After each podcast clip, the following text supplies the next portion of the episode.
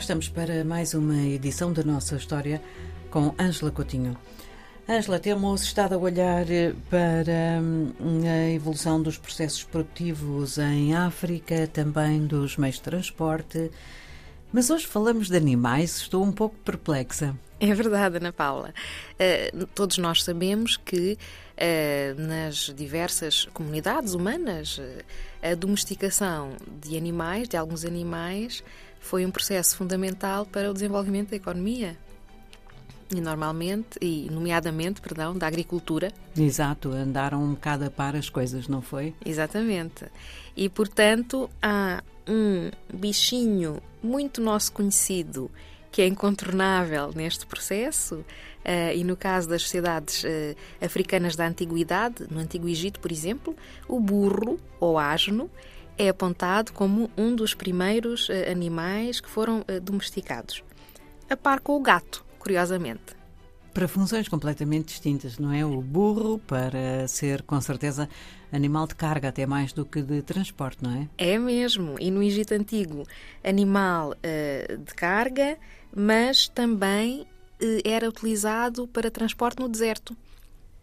Uh, antes dos camelos, portanto, era preciso carregar a água também, mas sabe-se que o burro era utilizado para transporte uh, de diversas uh, matérias, especiarias, enfim, uh, produtos que eram comercializados no Egito Antigo.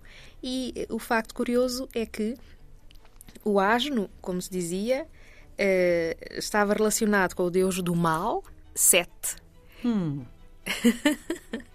a sete representava a tempestade, a discórdia, o ciúme. Não?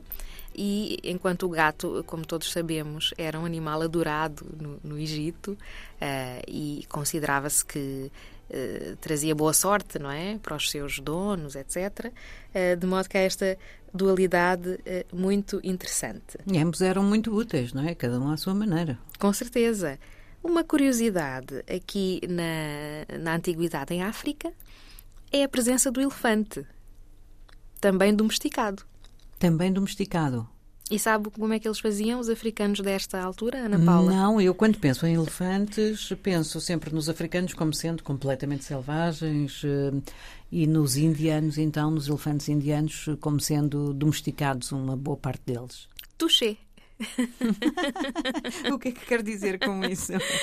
Acertou na mouche, como diriam os franceses, porque de facto uh, identificou-se uh, a presença de chamados cornacas, que eram domadores uh, de elefantes, da Índia.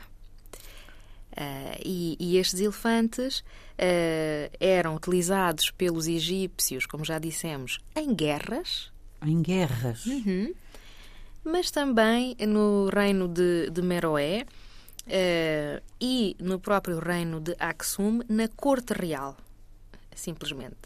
E uh, os investigadores apontam para uma ligação direta à Índia, até para a própria chegada uh, desses, desses elefantes à África. Sabe-se que houve no reino do Meroé muitas representações de, de elefantes.